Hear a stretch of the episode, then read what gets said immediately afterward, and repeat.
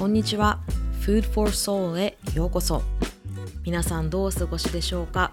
いよいよ秋っていう感じになってきました。え私は先日久しぶりに明治神宮に行ってきました。あの明治神宮って大きな鳥居をくぐると本当に森の中に参道があの続いているんですけど結構ひんやりしていてなんかもうちょっと寒いぐらいでもすごく歩いていて気持ちが良かったです。皆さんは秋といえばここに行きたいっていう場所はあるでしょうか？もしよかったら教えてください。さて Food for Soul はゲストのリアルなライフストーリーを聞きながら時には熱く時にはゆるく人生のさまざまな季節や生き様をお祝いするポッドキャスト番組です。聞いてくださっている皆さんがほっと一息ついたりなんか心の栄養になったなーなんて思えるきっかけになったら嬉しいです。今回記念すべき最初のゲストにお迎えしたのは私の長年の友人である陽子です。陽子は平日はあの会社員としてエンタメコンテンツのプロデュースのお仕事をしていて8歳になる息子さんがいらっしゃいます。2019年に、えーと、湘南エリアに移住して、まあ、お仕事の他に地域密着型フリーペーパーの編集のお手伝いをしたりアート活動をしたりあと最近では韓国雑貨のセレクトなどもされています。もう本当に大学時代からフットワークが軽くてかっこいいなって尊敬していたようこと今回はいろいろお話しすることができました。是非、えー、お茶やコーヒーを片手にエンジョイしてくださいね。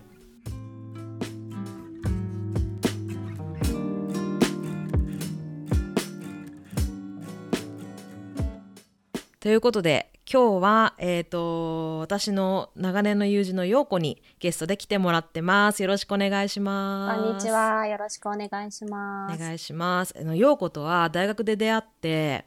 あの一緒に海外旅行とかもしたよね。うん、うん、行ったね。ね行ったね。で計算私昨日計算してみたんだけども、うん、出会っても私たち16年ぐらいになるらしいよ。そうなんだよね。なんかまず大学に入ってからそんなに時間かかってるっていうのを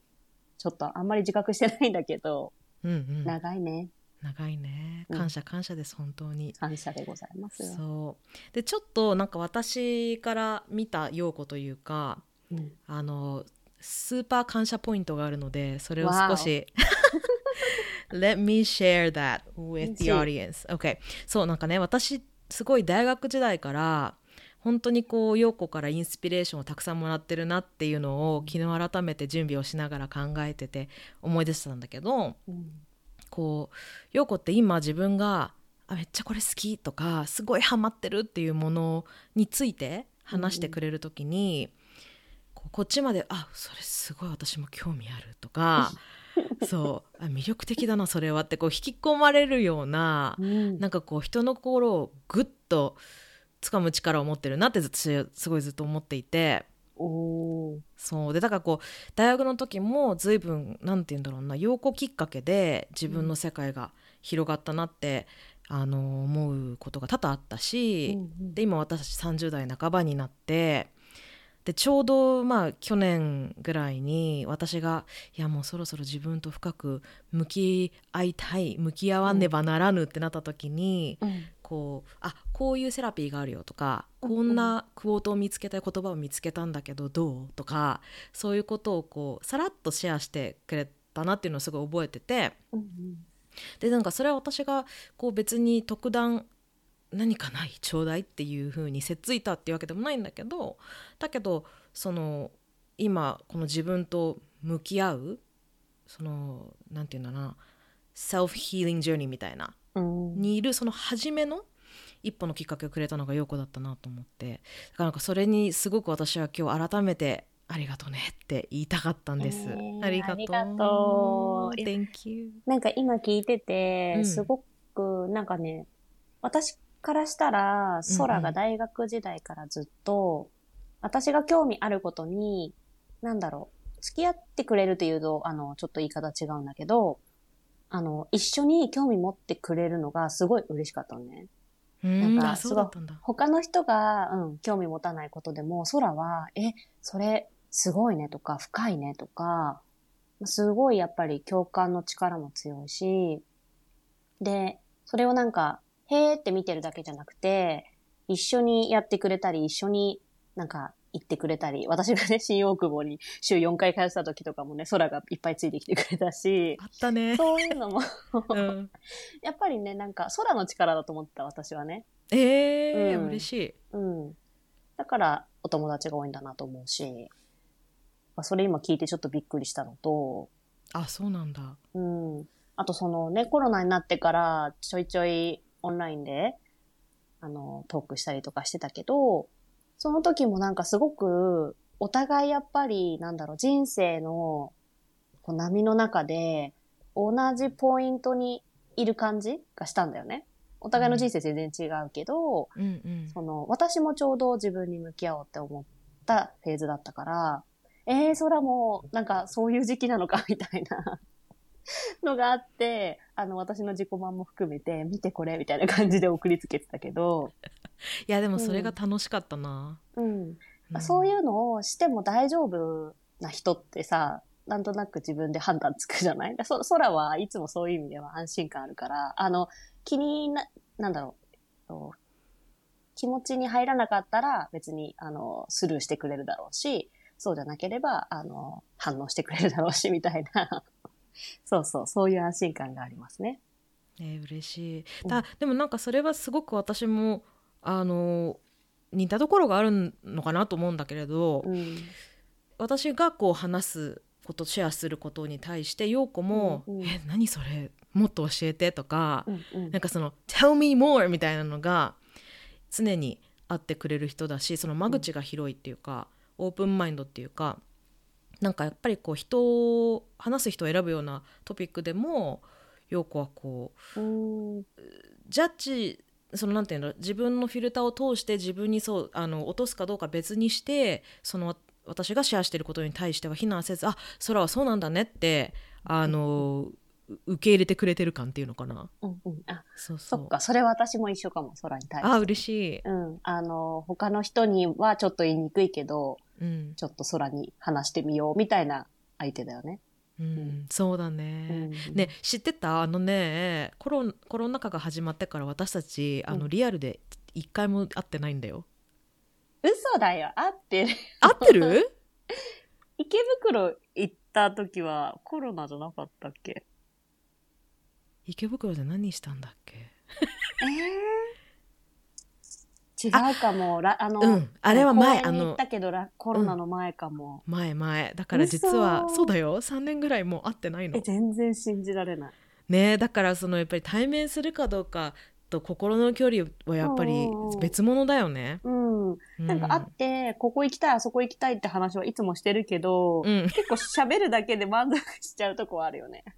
そうそうそう。結局会っても、あのおしゃべりすることに時間を使うからね。そうだね。そう。そうでねなんかあの陽子は今こう、まあ、もちろん会社員をしつつ、うん、お母さんでもあり、うんうん、で湘南エリアに移住したりとかして、うんうん、でそれからまあいろいろアートが生活のね一部になってたりとか、うん、あとはその地域のねフリーペーパーの編集のお手伝いしてたりとか、うんうん、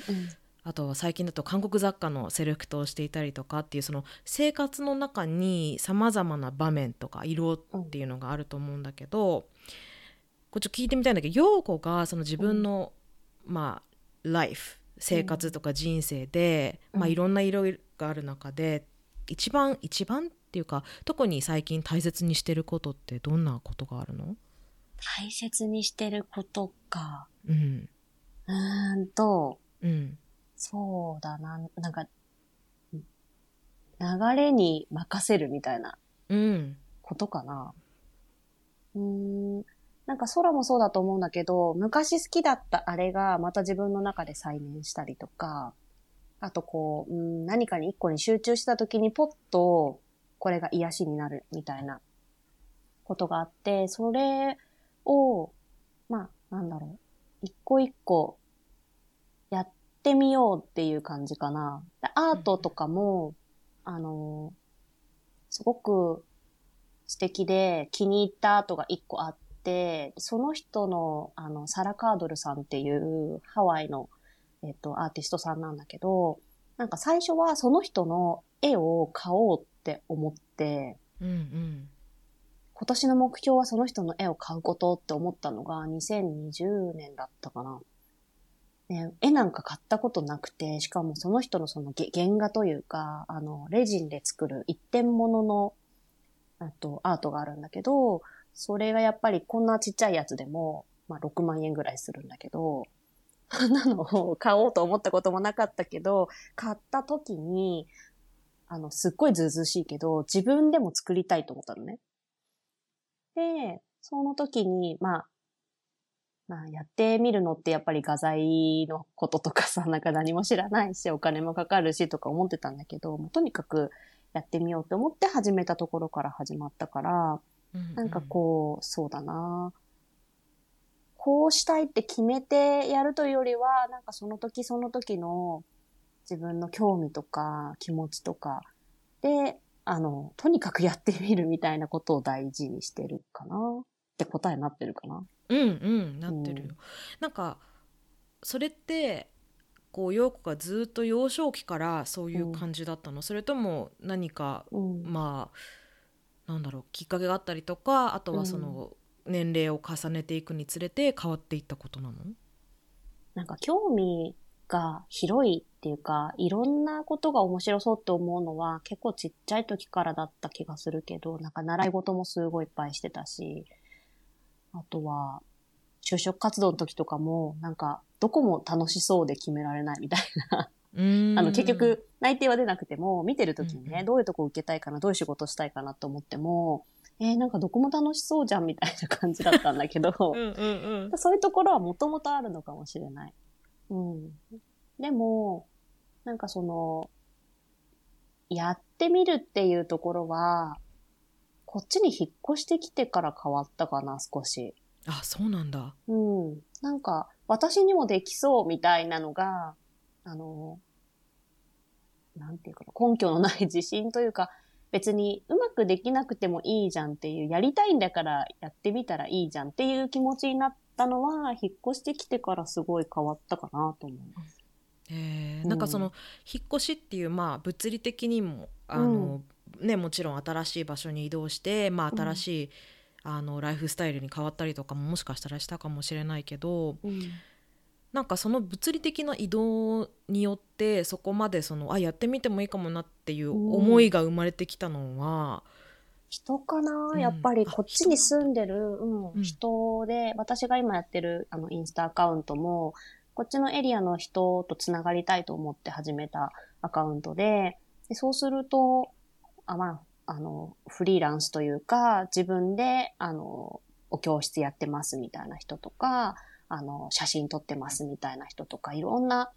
人の活動を見ていて、楽しそうだなっていうのと、なんかね、そういう人には東京ではあんまり出会わなかったんだよね。あ、そうなんだ。うん、うん、なんか自分が見てた世界はやっぱりすごい狭くて、その会会社員しか見えなかったかな。うん。で、こっちに住むようになって、やっぱり個人事業主っていうか、自分の名前で活動してる人がたくさんいて、っていうのを見ていいなと思って、まあ会社員やりながらもできるなっていうこととか、すごくそれで刺激を受けたので、なんか物理的な移動もそうだけど、こっちに住んでる人のマインドとか、うん、うん、活動とかにすごく刺激を受けたなと思うかな。へえ、なんかこう、うん、具体的にその、まあ、東京の人たちのマインドとか、うん、今湘南エリアの人たちっていうのはどんな違いがある、そうだ、ね、まあ、よ陽子が今まで会ってきた人たちを見た時に。見た時に、うん、東京の人たちはまあうんすごく、なんか一個ずつのコミュニティに分かれてるみたいな感じで、まあ、会社なら会社、あと、子育てママさんなら子育てママさんみたいな感じで、なんかパキッパキッとしてる感じだし、あの、なんかそれを超えて、うん、じ、自由にこう、自由があんまり感じられなかったかな。あ、あのー、その人たちのね。うん。うん、うん、うんその人たちが、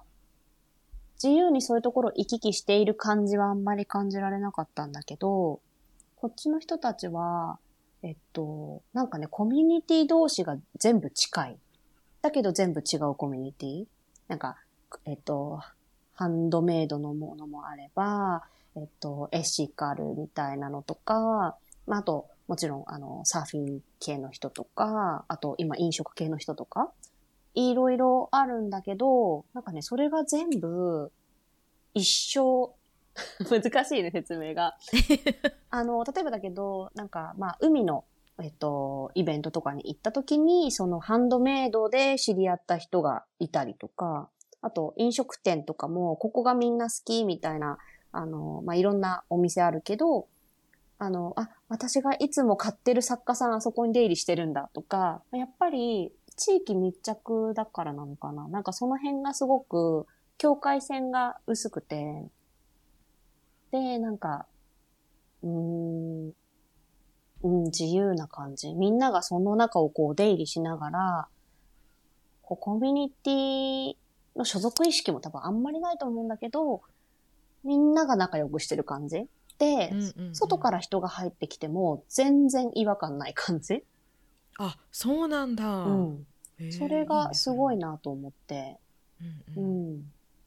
で、まあ自分も入りやすいなっていうのと、あの、自分が何か発信してもみんなすごい反応してくれるし、そういうところかな。うん。なんかじゃあこの例えばじゃあハンドメイドの人がいたりとか、うん、その海の人がいたり、飲食の人がいたりっていうこの縁がこう重なってるところがいっぱいあるっていう感じ、そうだね、うんうんうん、そうなんだいいな楽しそうねうん、なんかそれを期待して移住してきたわけでは全然なかったから、あそうなんだ。うん。まあ子供のために移住したに近かったから、うん。うん、それはすごいいい驚きっていうか、後から気づいたけど、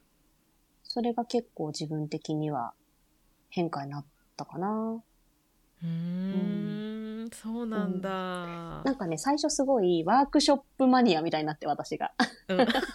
本当にね、なんかワークショップがいっぱいあるの。もう、毎週毎週、アロマのワークショップとか、ヨガのとか、漢方のとか、いろいろあって、それすごい行きたい行きたいと思って巡ってた。で、アルコールインクアートとか、テクスチャーアートとか、そういうのにも出会って、なんかね、一個行くと、まあそこに集まってる人が私こういうのもやってて、みたいな感じを教えてくれて、え、そっちも楽しそうみたいになったりして、一周回った時に、あのー、あ、やっぱ自分がやりたいっていうのは全部じゃないから、そのうちの2、3個なんだけど、なんかね、そうやってやっぱり、ちょっと入り口かじれるみたいな、機会がすごく多い。うん。それはあの単発で全然参加してもだいななんていうの？継続して習い事みたいに行くっていうよりかは一つの週末に参加って感じなのかな、うん、確かにねなんか習い事できるほど、やっぱり毎週毎週の予定として確保することはできないから、そのワークショップっていう気軽な感じがすごくありがたくって、でそのうち一つはね、アルコールインクアートは、一回ワークショップ行ったんだけど、先生がまあ個人的に、個人アポイントで、あの、やりたい時に声かけてくださいみたいに言ってくれる人だから、まあじゃあ、シーズナルに一回、なんか、クリスマスとか、えっと、春とか、なんかそういうテーマで、先生に声かけて行ってみようかなとか、そういうのもできるし。いいね、うん、うんうん。そうなんだよね。なんかこう、やっぱり習い事ってなると継続的に通わなきゃいけないかなとか、うん、だけど、ななんて言うんだろう、こう何かをやるからには、うん、その突き詰めなければならぬみたいなマインドセットがともするとあったりとかするけど、うん、だけど少しかじって自分に合うかどうかだけ確かめたい。なんか味見したいみたいなのもあるから、やっぱりそうやって特に私とかはあのそういう突き詰め たいタイプだからさ、うん、味見いろいろできるっていうのはすごくいいね。そうだよね。でも今、こうやって話してと思ったけど、多分東京にもあると思うんだ。ある気がする。だから東京の方が、むしろある気がするけど、やっぱり東京にいるときは私、仕事と子育てしか選択肢がなかったかな。うん、あとなんか私今陽子の話聞いてて思ったのはさ、うん、東京の場合は東京の場合とか逆か湘南エリアの場合は、うん、そのエリア内で割と全てのことを網羅できるかもしれないけど、うん、東京ってさ例えばその土地その土地でさ、うん、あの駅の雰囲気とかで多分この例えばじゃあ多分こうそのレジンアートだったらこの辺に行ってみるといい、はいはいはい、例えばじゃあ中目黒に行ってみるといいとかあのビューティー系だったらじゃあ代官山に行ってみるといいとか、うん、なんかそのエリアで分かれてるから、うん、もしもそのエリアに私とかもあの前はそうだったんだけどそのエリアに行くのちょっとドキドキしちゃうなとか、うん、私そぐわないんじゃないかみたいな風に、はいはいはい、なんかその気持ちの面でまず一個壁っていうかがあるのかなってちょっと思った。わかるなんかね、土曜日に代官山でお料理教室ですとか言われると、なんか、うん、私ウェルカムされてないんじゃないかって気分になる。なんかこう、あの、そういうところにいる人像みたいのが、うんうん、もしかしたらあるかもしれないよね。うん、ああ、そうね。確かにそういう敷居みたいなものは感じたことがないかな。うん、うん、あ、湘南だと。いいね。なんか私実は、あの、祖父母が、まあ、祖母というか父の実家が鎌倉だったから、その湘南エリアっていうのは全然馴染みがないわけじゃないんだけど、うん、だけど一回その陽子のねあの自宅に遊びに行った時に、うん、え全然自分の知ってる湘南と違うってやっぱりこう思ってすごくあのそのビーチタウンっていう要素もあるけれども、うん、でもそれだけじゃないこう新しいことをどんどんどんどんそうやって取り入れていくみたいなカルチャーがあるんだろうなっていうのはすごい感じた。いやもうでもね全然空を案内しきれてなくてもっとねあのディープな ディープな それ行きたい。来てほしいもうねいっぱいおすすめがあってあの、うん、薬膳のご飯屋さんとか。うん、うん、ちょっと今度絶対連れて行きたいなと思ってるとこがいっぱいあるかよろしくお願いします。なんかそう移住のことについてね少しもう少しだけ、うん、あの掘り下げて聞きたいなと思ったんだけどその湘南エリアであれ、うん、最近なんて言うんだろう都心あのコロナ禍になってから、うん、都心から違う場所へ移住するっていう人が少しずつやっぱり増えてきてるのかなっていうのを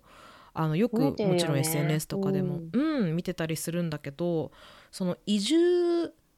するっていうことの、うん、なんて言ったなんて質問したらいいんだろうな。移住をしてみて実際どういう良いところ、うん、というまあその良いところっていうのかな。自分であ本当に移住してよかったなって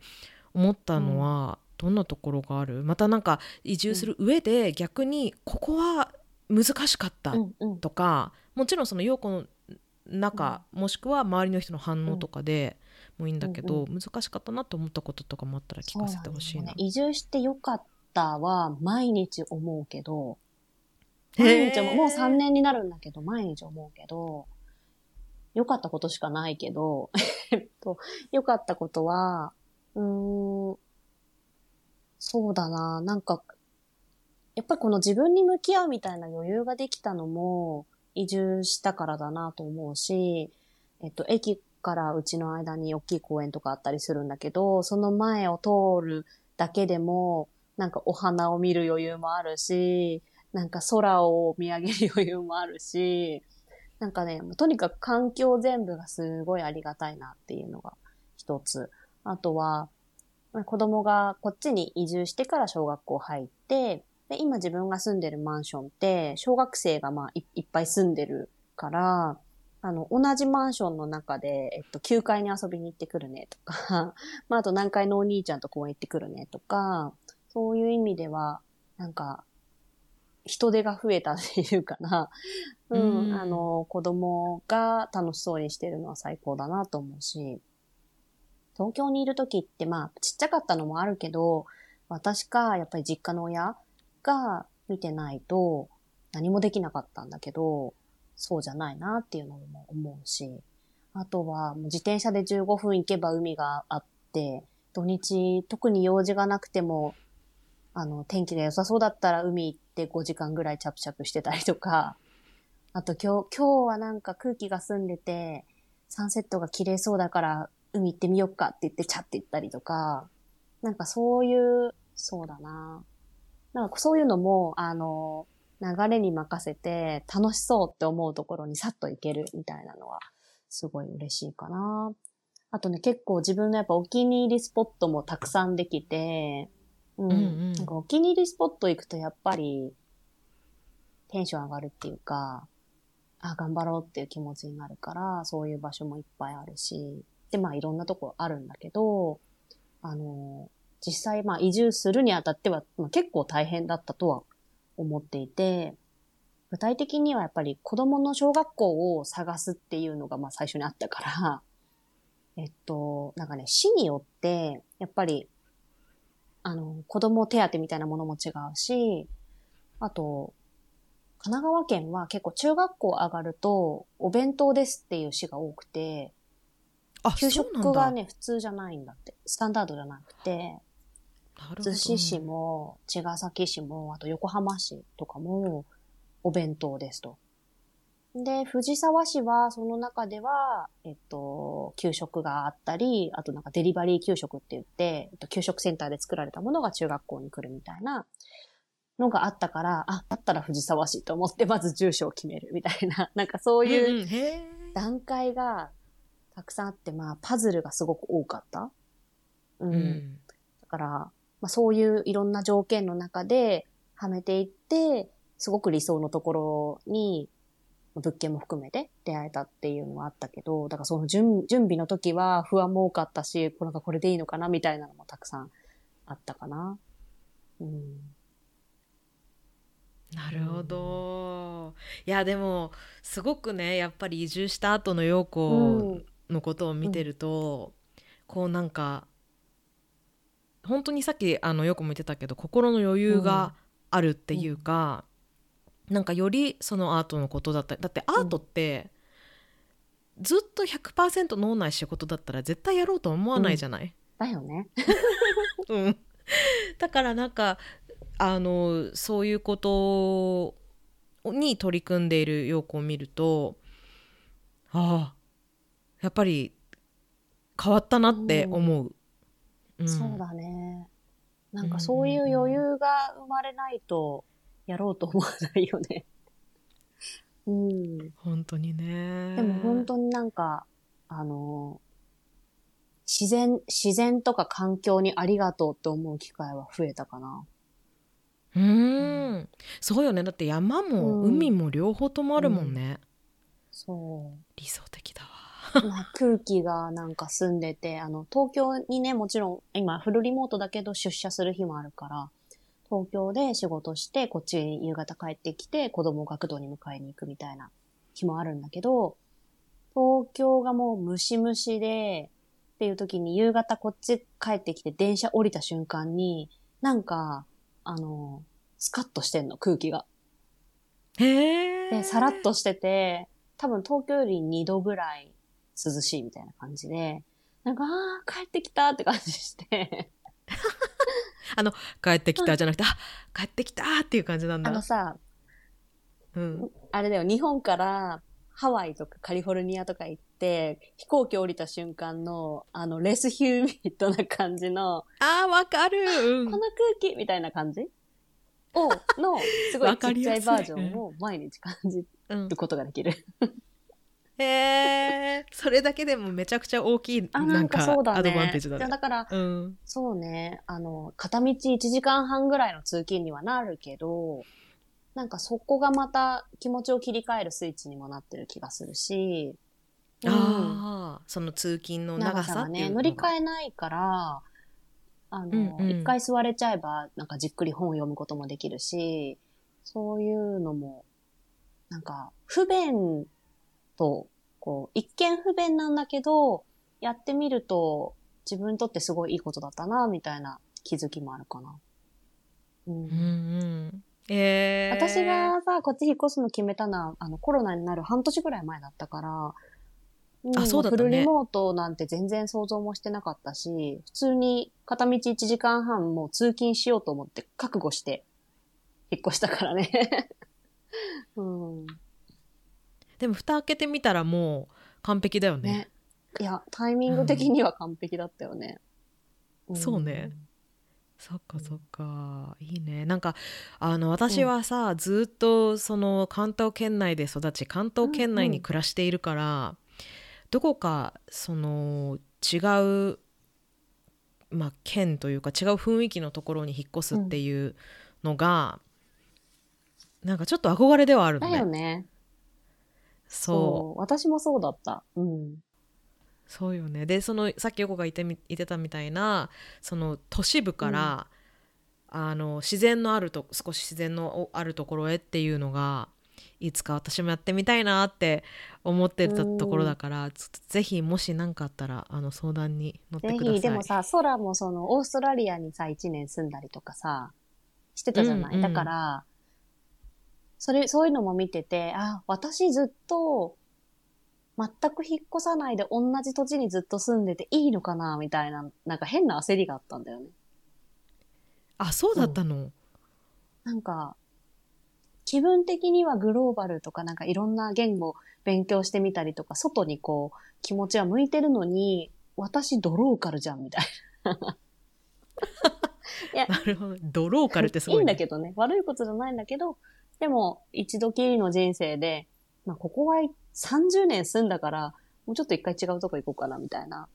だから、違うとこに行くっていうことだけ決めてた。うんうん、別に湘南エリアと決めてたわけじゃないし。うん、うんなるほどね。でもなんかそのそうなのよねなんかオーストラリアに私もいた時に、うん、その一度あのそのじゃあ週末パパッとビーチちょっと多分少し湘南エリアと似たようなところがシドニーは、うん、あると思うんだけどその週末にファーマーズマーケットみたいのに行ってみようとか、うん、そうなんかそういう文化を一度こう自分が経験として味わってしまうと、うん、あそこに帰りたいって。そういう環境いいよね。うんそう。だからあ湘南エリアいいなって実は個人的には。とっても思っていて、うん、あとはやっぱりじ他の、ね、日本の中でも私あのいつだったっけな3年ぐらい前に初めてその瀬戸内海の方のエリアに、まあ、四国に行く機会があったんだけどそ四国って行ったことなかったからそれまで。実際に行ってみたらえこんな素晴らしいところが日本にあるのっていう絶対にまだ自分が見たことのない、ね、あの地域だったり場所だったりがたくさんあると思うからいやそれをまずはたくさん見たいなって思ってるんだよね。そうだね。なんかさ、うん、好きなところに暮らすっていう発想がそもそもなかったんだよね。なんかじあなかった。実家の近くだからとか便利だからとかえっと、仕事があるからそもそも引っ越せるわけないじゃん、みたいな感じだったから考えたことがなかったかな。でもなんか一度そういうマインドになると、うんうん、え、じゃあ次はどこ行こうかな気分になって、今もなんか子供がまあ中学ぐらいまで出たら、高校はね、どこに行くかもわかんないし、その時またどこに住むか考えようかな、みたいな気持ちになってるね。うん、確かになんかそうね、知らず知らずのうちにこう、これは例えばじゃああの引っ越し先を決める時に、うん、あの職場に行くのに乗り換えが少ないからとか、うん、交通の便がいいからとか何かあった時にあの実家に帰れるようにって、うん、確かになんかそのマインドは常にあったかも。うん、遠くに住めるはずないとかっていうのが。う、ね,、ん無意識にでも、今あったなって本当だなって思った、みんななんか一回そういう条件を、あの外してここ住みたいみたいなのをなんか考えてみると、うん、とと都内に限らずね、うん、面白いのかなとは思い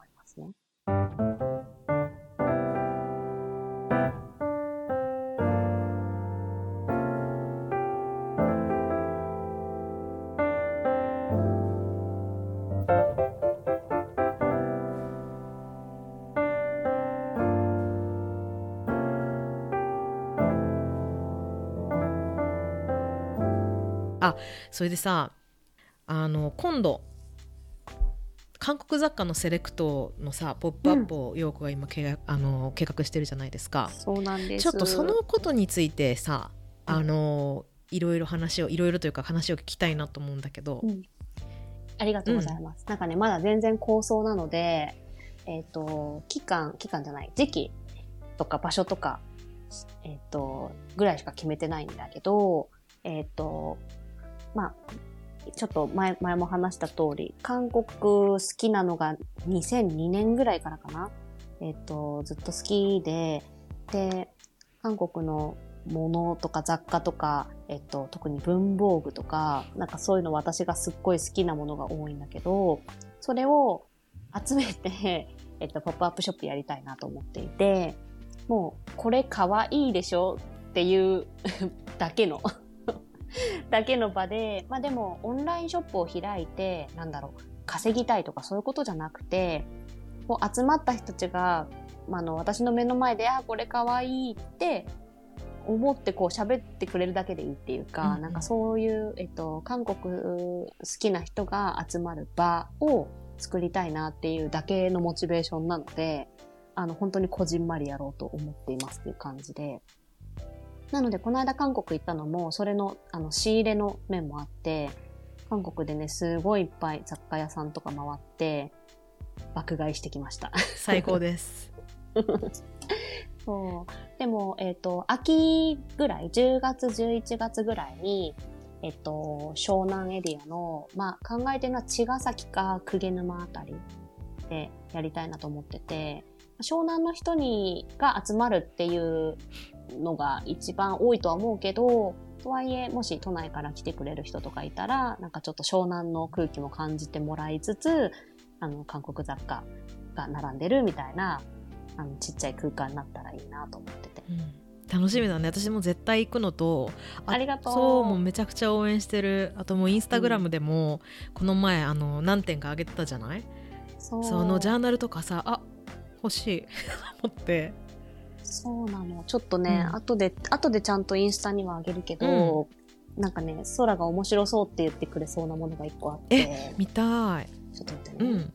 えっと、感情記録帳っていうノートが売ってたわけよ。えー、で、え、なんか、ば、ばっちりっていうか、ビンゴじゃんと思って。うん、待ってね。なんか韓国のあの雑貨とか、まあ、あの特に文房具、まあ、そのジャーナルっていうかノート系ってさそういうアイディアとってもすごいよね。なんかねやっぱさ自分に向き合う系があのー強いと思う。あ、そうなんだ。あのさ、最近まあ日本でも韓国エッセイ結構流行って、うんうん、普通の一般の書店さんでも韓国エッセイ、えっ、ー、と、コーナーみたいなのができたりしていて。うん、私もね、持ってるよ。私は、うん、何冊か。なんかねほっといてほしいけど一人は嫌とかなんだっけ、うん、もう一個ね怠けているのではなく充電してますみたいな本とか持ってる、そうそう。あと、ご自愛くださいとかもそうだし、うんね。うん、えっと、私は私のままで生きることにしたとか、うんうん、あの辺すごい、最近日本もファン多いと思うけど、うん、多いよね、だからああいうのが。そっかそっか。で、この感情記録帳っていうのを買ってきたんだけど、中がね、あの、結構なんだろう、分析系っていうか、この自分の1ヶ月のえっと、気持ちの変化を波でグラフにしてみようみたいな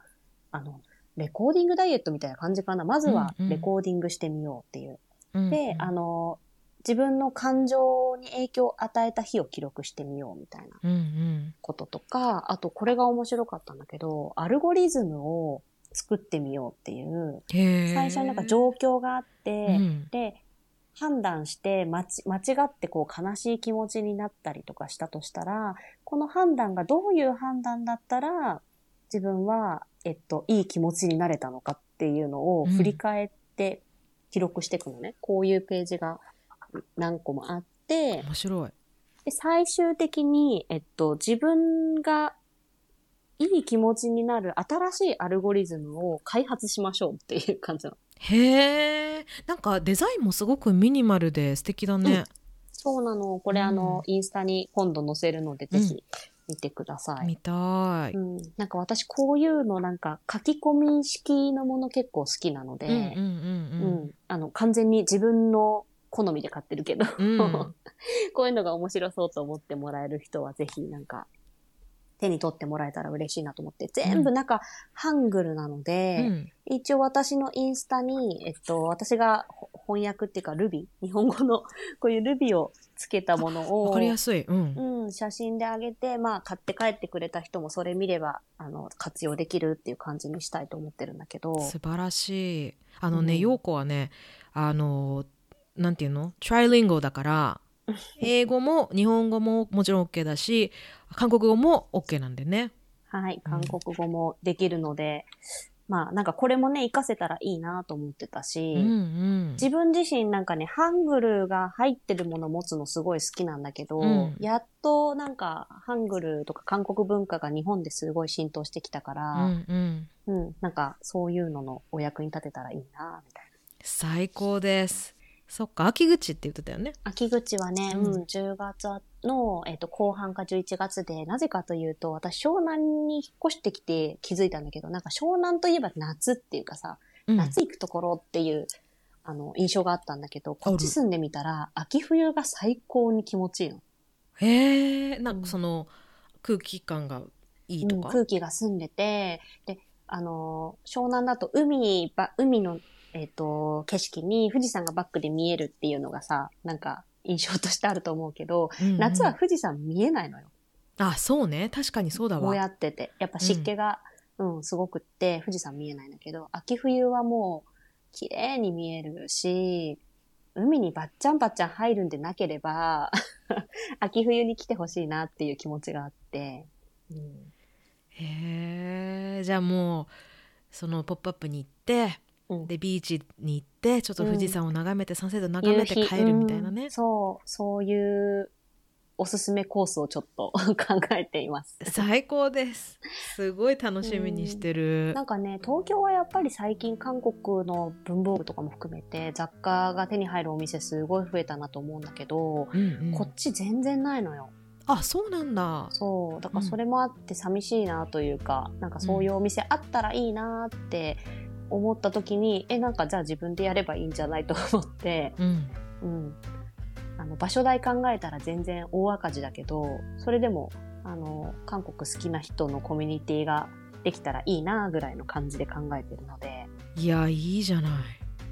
へえ行かせていただきます。はい。ちょっと早く場所を決めます。はい。よろしくお願いします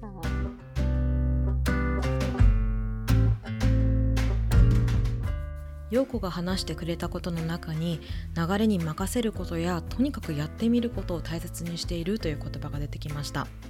中でも特に印象的だったのが住む場所を選ぶ時にいろいろな条件今までは当たり前と思っていた例えば通勤時間はどれくらいとかそういったことを一つ一つ外していってあそこに住みたいと思う場所を選択してみたらどうだろうということです。これ住む場所に限らず日々のいろいろなルーティンの中で例えば仕事や家庭人間関係それから将来の目標や計画本当に人生のいろいろな面でひょっとすると潜在的に無意識に当たり前だと認識していることってきっとたくさんあるんだろうなと思いました。まずそんな認識があるということに気づいて一つ一つ手放していったならどんな風に自分の世界が変わってくるんだろう。なんだかそこに軽やかさを感じました。皆さんの生活の中には知らず知らずのうちに染みついた条件みたいなものってありますか？ぜひ今日のテイクアウェイとして持ち帰ってみてください。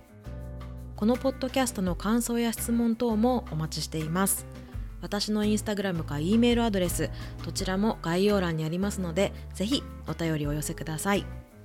そしてお話にもあった陽子の韓国雑貨のポップアップショップのお知らせです。10月22日土曜日神奈川県藤沢市の鵠沼海岸にある WithC さんのカフェスペースで午前11時から午後5時半まで開催されます。お店の名前はパダパド。韓国語でパダは海パドは波という意味だそうで湘南で韓国が好きな人や海が好きな人が優しく寄せる波のように集まる場所になったらいいなというそんな思いが込められているそうです。目の前には新江ノ島水族館もあって楽しいスポットなのでぜひお時間のある方はお出かけください。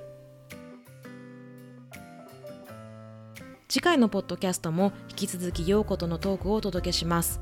自分に許可をすることや直感を信じることそしてと正直に逃げることについてさらに深く語りました。また次回もぜひ聞いてくださいね。今日も最後まで聞いてくださってありがとうございます。Enjoy the rest of your day 空でした。